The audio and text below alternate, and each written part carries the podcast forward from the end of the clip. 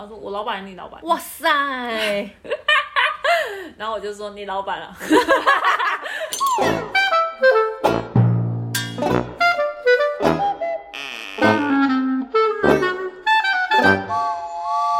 大家好，欢迎收听，走啦，下班了，我是嘎金。大家好，我是阿刘。又到了年底了，所以我们居然录了一年，各位欢呼声！哎，你知道我们的那个后台就是有别的国家的人吗？对，我知道，所以有我看到。哎，您好，您好好，有有中国人，您好，哎，小哥，小哥，小姐好。我觉得谢谢你们听我们的节目啊！还有还有还有德国的 Guten Tag，Guten Tag，你真的有查吗？有啊，有一些后台数出据啊，不是不是不是，还有不但他甚至有是德德语吗？对啊，德语啊，哇塞！我在后后台数据啊，还有嘞。Oi, 有意大利啊，有意大利的。意大利我只会我爱你，Good debut。哇！你去哪里学这些有的没的？好啦好啦，反正反正就是一年了，各位。然后你还有印象，就是我们去年第一集在聊什么吗？有啊，超印象深刻，就是聊聊算命呐、那时候就是对未来很迷惘哎、我们。嗯然后我们两个不是就要借由算命来看自己的工作运势，或是未来到底我们要走去哪，到底该怎么走嘞？没有错，你不觉得我们人一到年底的时候就突然迷惘了？哎、对，我对我现在开始了。对然后你就是开始烦恼明年要转职的问题，然后我觉得每到年尾都会一直遇到这件事情，而且也会很想要算命。只要一到年尾的时候，你前两 前一阵子不是也问我，就要不要再去算命？呃，对啊对，啊，想要看看明年运势，我觉得估计可以再开一集聊一下。好，好啦，可是鉴于大家跟我们一样，就是没有定性，所以每到年底都会有转职念头冒出来。这集的主轴，我们想要聊的是年后转职潮，不要瞎跟离职的评估分析，算是给自己也提个醒啦，就是劝自己不要太冲动。所以趁这集就梳理一下自己的思绪。首先，我们来做一个测验好了。那这个测验呢，是出自于一一一人力银行。你的转职是冲动型，还是你就是遇到瓶颈了？那测验题共有十一题，题目不多，可是需要计分，所以有纸笔的，就是可以记录一下这个分数。那它计分的方式的话，是它有选项 A、B、C、D。A 的话是一分，B 的话是两分，C 的话是三分，D 的话是四分。阿亮，靠你了。OK，那我来说一下第一题。对于公司的前景及发展性，你的看法是：A 正在走下坡，没什么发展性；B 目前情况还不错，但没什么进步空间了；C 在此行业中地位稳如泰山，而且很有发展性。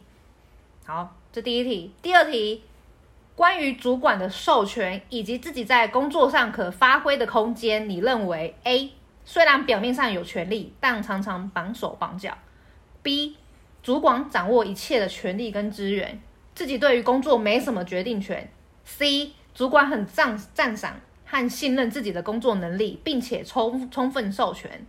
好，这第二题。第三题是与同事的相处状况：A 极少跟同事互动；B 在工作上与同事互动很良好，但在工作之外很少与同事之间有其他的交集；C 与同事工作互动良好，私底下相处也都非常愉快。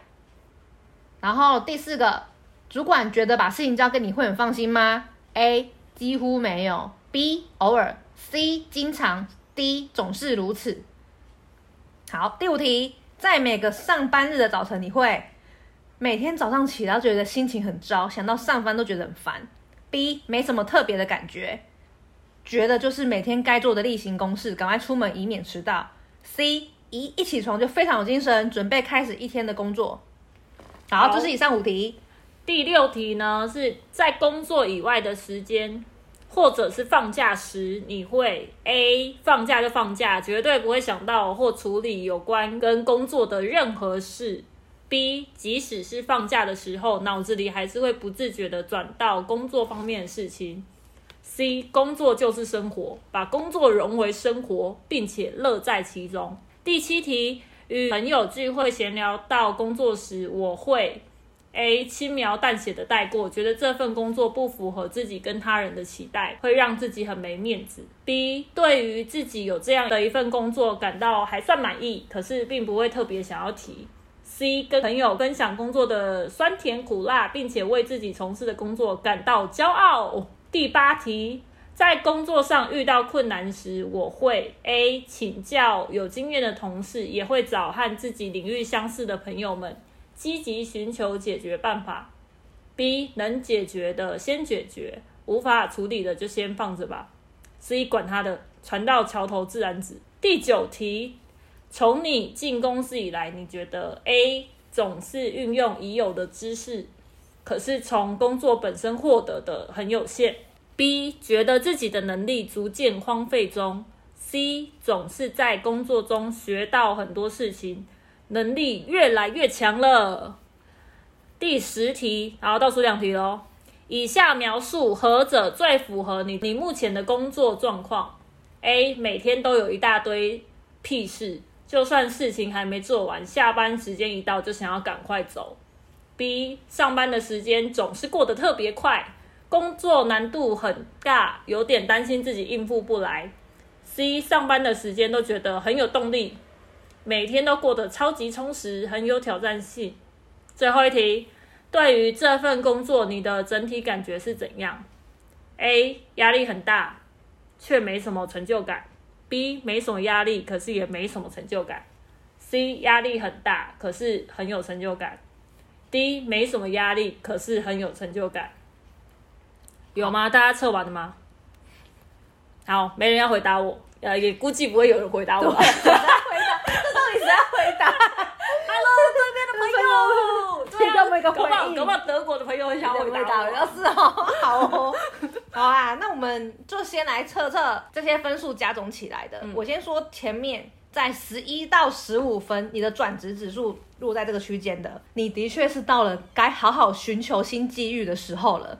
你对工作很不满意，可能是你跟老板或同事的相处不是很融洽，或者是不能发挥你的特长和能力。这个讲很重，提醒你可以从事回头检视自己的工作状况，到底这份工作对你而言意义是什么？那如果说这份工作对你来讲人生没有太大帮助，就是不要浪费青春，可以再找下一家了。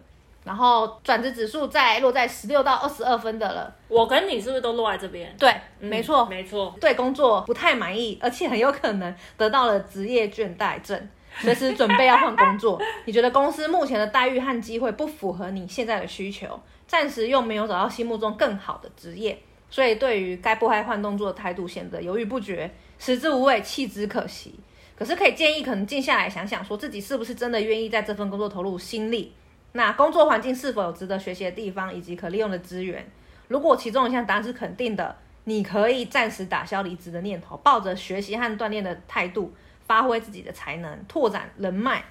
等到一切准备好再转也不迟。没错，那在分数是在二十三到二十九之间的呢？你可能是因为最近的压力比较大，所以有时候会怀疑自己是否喜不喜欢现在这样子的工作。那如果你觉得自己特别容易疲倦呢？建议你就是给自己放个假，出去走走散心。整体来说，你其实算是喜欢这现在的工作的，觉得继续做下去其实还不错。可是还是有一些小缺点，所以还不到要转职的地步啦。嗯，那转职分数是在三十到三十五分的呢，基本上你就是超爆喜欢现在工作，而且觉得工作就是你现在生活的重心，不想要放弃。那你也获得了很高的成就感跟满足感，在职场中也发挥了自己的能力，跟老板跟同事相处也非常好，所以对此刻的你来讲，就是这基本上就是你的梦幻工作啦。怎样？你自己测完是哪个？我是十七分呐，就是一个很微妙的数字，就再少一点点分数，基本上就是赶快走。但呃，说真的，我现在的工作评测跟工作心情状态，我想做的事情很多啦，可是做的很有限，就是有点帮手帮脚。有些来公司对自己定下的目标会达不到，所以我现在还在等一个可以发挥的时机点，希望明年可以让我有发挥的机会，或者是离开的机会。你刚刚说十七分嘛？我记得你是帮我刚刚算是十七分。对啊，对，好啦，就是因为想不到，因为我毕竟也刚刚到那个单位没有多久。对啊，对，那其实，但是我其实蛮清楚说。就是我在这间公司可以蛮多东西想学的啦，只是我觉得以目前来讲，环境跟人就是不太喜欢，不太喜欢。但是我就觉得，那就先学习自己不足的地方，那再看明年有没有转职的机会。哦，就这样子。所以我们等下来讨论说，年后转职的八个因素是什么？对，首先呢，第八名工作形态，因为疫情的关系，所以我觉得越来越多人就是是采用一种混合的工作模式，就员工可以自由分配他们要自己在家，或者是他想要远端上班，或者是他要去公司上班。那这个工作方式呢，能避免每天进公司上班打卡、排班轮休的一个制度。可是这因素我觉得很看心态，因为远端工作体验过 work from home，就觉得我还是到公司上班好了。因为我在家里会变得懒惰，而且工作跟生活会变得非常模糊。就是我每天就是加班到九点，我会觉得非常的厌世。因为以前我是六点一下班就会先闪的人。当然我也问过我同事，他说每天都可以收到九点再起床打卡，他觉得蛮不错。只是就是看每个人心态怎么想，也要看老板够不够信任你。我们老板就是很讨厌我们在家上班，所以每次在开会的时候，他很常呛我们说，是不是在家太悠闲啦？你们的工作步调怎么那么慢？但我自己是非常想要 work from home 的，因为有时候指派给你的工作分配就那样。嗯，呃，像我就是，我觉得自己讲我算效率型啊，所以我蛮会处理好自己上班的事项的。有时候都会超额完成进度，剩下时间其实会超爆痛苦，因为你会没有事做，就很无聊，是不是？对啊，很无聊啊，然后还要装忙啊，没事找事做是我觉得最痛苦的地方，所以 work from home 我觉得就可以解决掉这个困扰。就我事情该交的东西。交出来，我我就可以自己去休息，是不是？自己去睡觉。还有没有老板的 IG？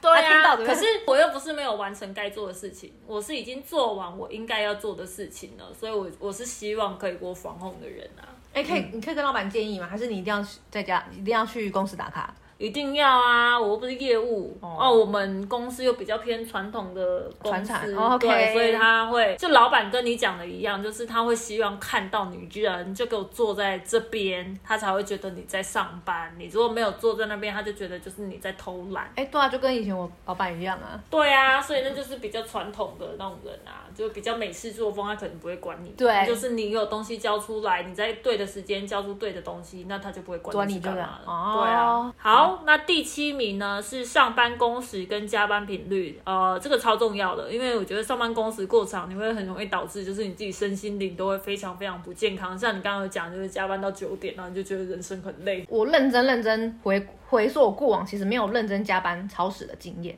但是就是刚刚你讲的 work from home，我有遇过是朋友真的是加班到九点多。如果近期有专在跑要加班是没有话讲，但是我每天这样我是没有办法。我有一个工作很短暂的工作，就是我每天为了做报告，然后每天用了七晚八晚，然后连假日都在赶报告，然后每天起来跟怀疑人生一样，很痛苦。之后离职之后，我那时候对找工作非常没有自信，就是因为我觉得我是不是会遇又又会遇到这种状况，然后我到底有没有能力去做这件事情？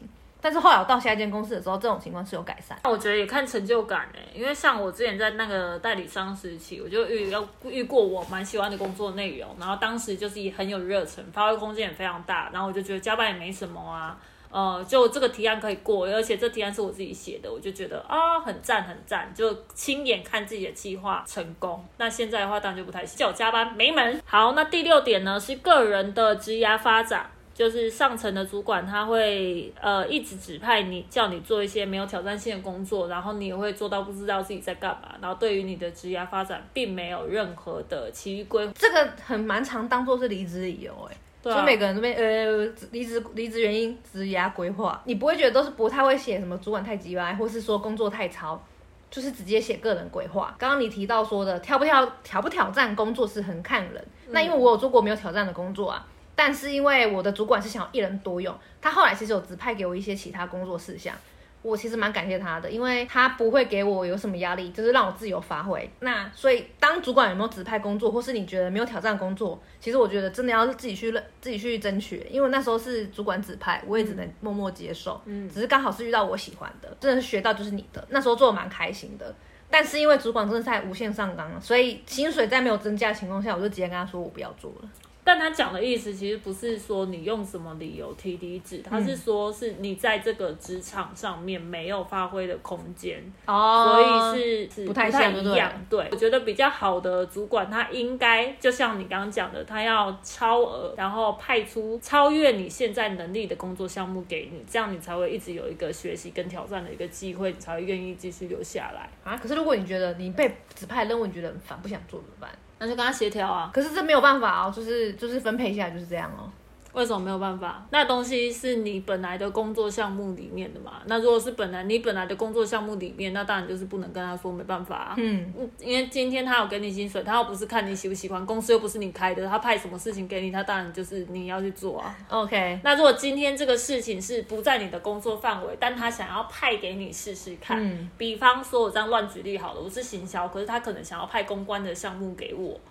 那如果有学习的机会，或者是有人可以带我去做公关这个领域的东西，我是愿意去接受这个挑战的。嗯，对，但如果是今天我不想要去做这件事情，我觉得可不可以讲？我其实我觉得其实可以，因为公关不是在我的工作范畴里面。对，OK，没错。好，好，那第五名的话就是主管的行事风格，我觉得这很重要，因为工作环境中，你如果遇到领导能力很强的主管，他就可以带领就是团队有一个很好的绩效，然后并且你也可以从这个主管跟工作的环境中学习到团队合作啊、沟通技巧等等的。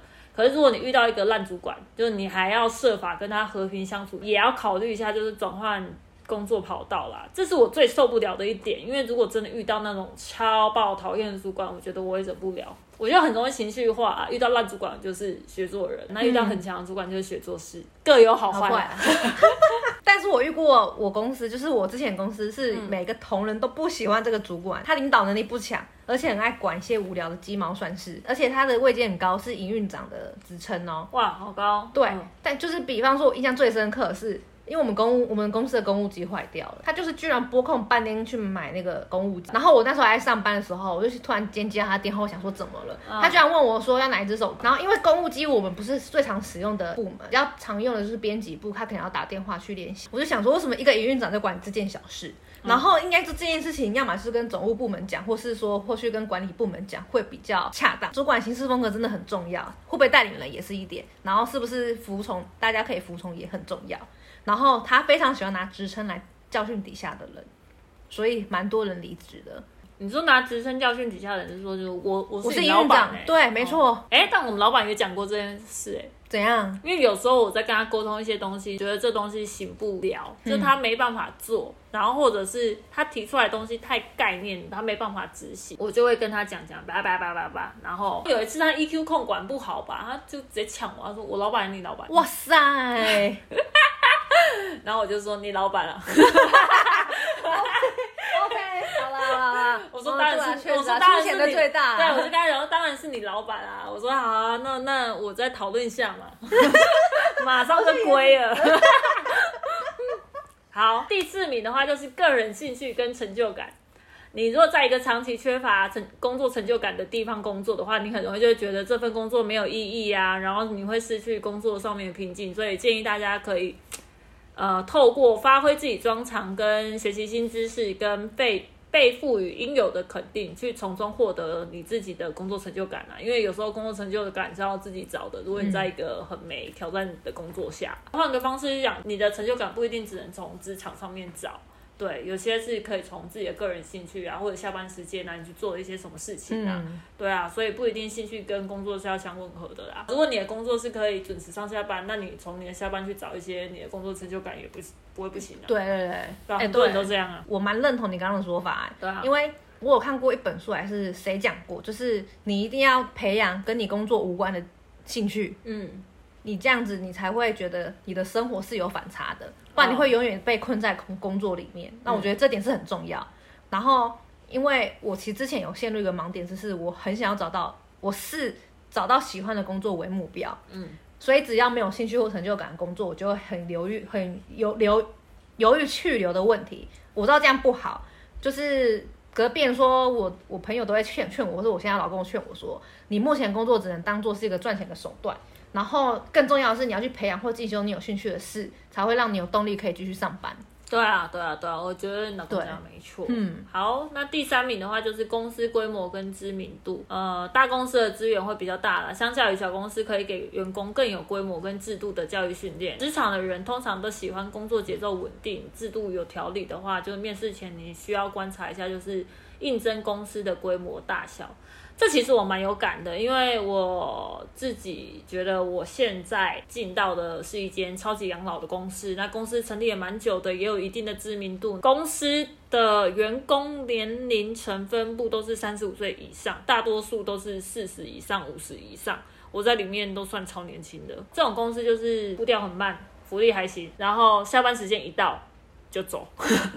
的这种稳定度超高，嗯，哇塞，你们那个根本就公务人员呐、很公务人员啊，对啊，我们的下班时间真的是会瞬间没人那一种。我之前不是跟你讲说，说我六点半下班，我说六点四十分里面大概只剩两个人。真的是太夸张了啦！我有时候就是待在我的公司里面，然后在可能在等公车或者在等车的时候，我都会不好意思，我想说，呃，办公室只剩一两个人，赶快走，对，赶快走，哦，有点拍谁？哎、加班还会不好意思，对？加班还会不好意思。我觉得我我们公司是蛮相反的，因为我们算是有知名、有规模的，但是没有一个完整的，嗯，呃，有有制度，但是没有很完整，有些事情都是蛮蛮手动的，哎，而且是没有完整教育训练的，所以我觉得要看公司，哎，我我我们公司也跟你差不多，其实下班时间到，大家也都蛮准时走的，我们的业务部算很准时，嗯，然后每次一，我想，然后就是很容易被主管说，请问业务部有在赚业绩吗？有吗？有吗？我不知道。好啦，就是 OK，反正就是我们公司，我觉得要看啦，就是你要自己去观察。对，没错。好好，那第二名的话就是办公环境，办公环境的舒适度会影响就是员工的工作效率跟相处氛围。宽敞舒适、灯光明亮的办公环境，就是不仅视觉上面整体美观，更可能让灵感源源不绝。吃屎啊！刚刚这个这个这个介绍词都讲的乱屁一通。我也觉得、欸，对啊，乱屁什么灵感源源不绝，搞不好有哎、你知道很多发明家还是干嘛，他们的桌子都超爆乱，他搞不好就是在那种脏兮兮的乱世出英雄，然 后乱屁一通，还还直接 diss 这个介绍词，嗯，好好，而且我们公司其实是很多我的位置啊，哎、对，不没有不是我的位置，不止我的位置，我整间公司就超多小蟑螂，小小的，然后很烦躁，然后公司有很多大妈其实会大聊天。哇，我们公司超多，我不是说就三十五岁到四十岁，对就很多大妈在上面聊天，聊那个隔壁邻居怎样啊，啊自己昨天晚餐吃什么，我想干我屁事，好无聊。哎、这个问题我，嗯，我真的要气死哎、为什么？因为我对面的呃财务部，哇靠，我直接点名财务部，财务部就是坐了一排大妈。然后这一排大妈呢，不知道在讲什么，然后就突然聊到小时候，他们阿公小时候很爱穿的很帅啊，然后都会梳油头。我现在想说，阿公梳油头关我屁事，讲超爆大声。然后另外一个就说，哦我阿公以前在很好的学校。我想说，哎，奇怪，大家现在都不炫小孩，都炫阿公，是不是？这阿公有什么好炫耀的？对呀、啊，所以我很讨厌，就是办公室里面很吵，这些大妈真的讲话有够大声。所以我是虽然这些大妈都会大聊天啊，而且我几乎都没有在动脑，可是我觉得超影响人的，一定都是这样。我每天才会就是特别暴躁啊对，特别暴躁。很 哎、你们我现在讲到他都还是很气。真经济是，可是我我我这点我蛮认同哎、因为我觉得除了办公室环境之外，还有我一定要加一点，就是同事好不好相处，就是刚刚心理测验，嗯，还有办公室政治这个问题，就是我相信办公室舒适会让人确，我不确定啦，但是可能会让人雀跃或灵感灵感不断，嗯，但是有些同事如果是快很准的步调，或是办公室有派系斗争，这些办公室文化是不是也会造成说我想要离职或想要就是你的去留？我觉得要考虑进去啦。对怎么对对对你会看一间公司美，你就就要进去吗？或是看一间你下一个公司很多蟑螂，你就想要走吗？我我不觉得，这是你哦如果一间公司看到他很多蟑螂，我会想要走，这是没有，这是没有问题。那很多大妈在那边聊天，你会想走吗？也会啊，神经病，谁要跟大妈聊天呐、我才不想要知道他昨天便当吃的什么东西，关我屁事哦。他会跟你，哎、他会跟你分享便当吃的什么东西。他要跟全办公室的人分享，因为他就在跟旁边人聊天，然后就全办公室都可以听得到音量，好吵。好吵哦，他以为是菜场哦，我对啊，就真的很像菜市场啊。他还要跟我讲说他假日去游泳，搞屁事他新哦。买了一个泳裤，到底关我屁事好不好？你你穿紫色泳裤、蓝色泳裤都不关我的事。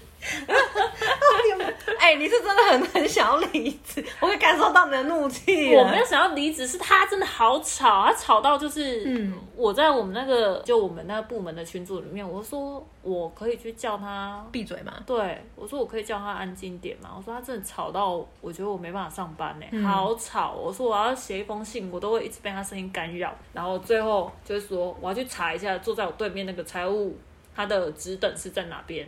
因为他如果职等太高，我就不好意思去骂他。对啊因为他如果是总监，哦，那我估计骂了我就死了。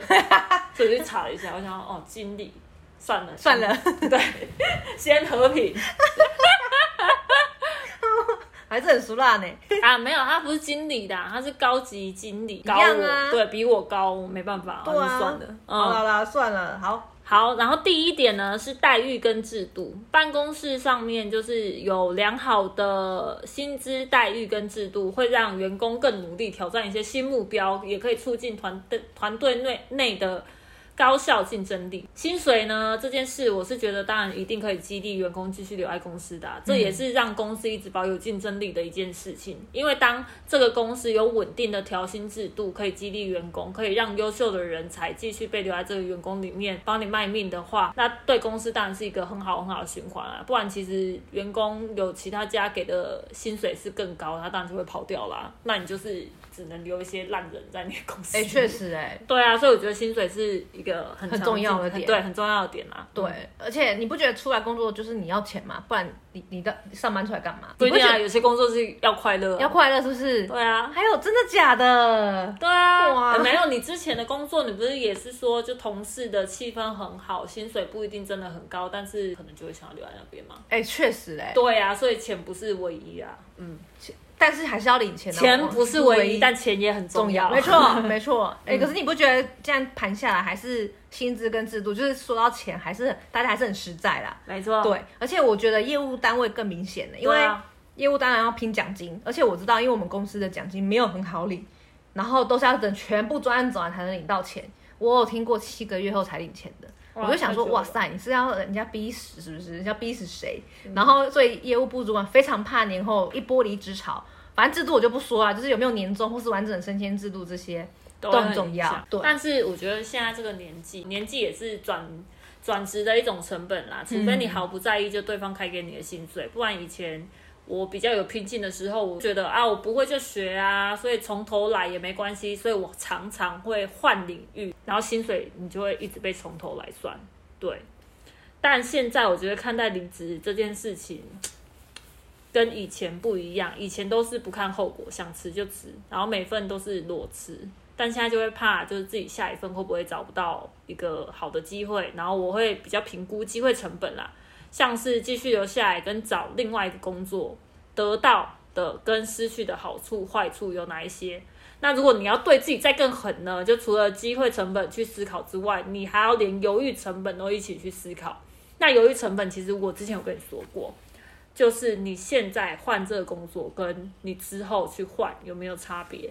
那你知道差别是什么吗？哎、可是呃，我想差一下、哎，嗯，你不会？可是我觉得如果两年后换，机会成本会更高，是因为我们的年纪又要再往上。没有啊，但你要看就是你两年后去换，你在你这个工作你累积到的职能有没有增加？哦，对啦，对啊，对你可能两年后换，你已经是个主管了。嗯，对，那你你觉得你去主管职，你再去下一间，你有没有更有竞争力？有啊，所以你现在换跟两年后换，那你就要很明确知道，嗯。就是你这两年你有没有办法升迁上去啊？OK 或者是你有没有什么里程碑你要达到啊？嗯。这就是由于成本。对，嗯，然后呃，我之前也有跟你聊过，就是我算是也蛮会思考自己在这一份工作有没有一个代表作的。嗯，所以我在进公司之前，我就会先列好，说我想要做好什么事情，做好什么事情。那这个代表作是我自发性的计划或者是创意，我能不能帮公司完成什么，或者是帮我自己完成什么。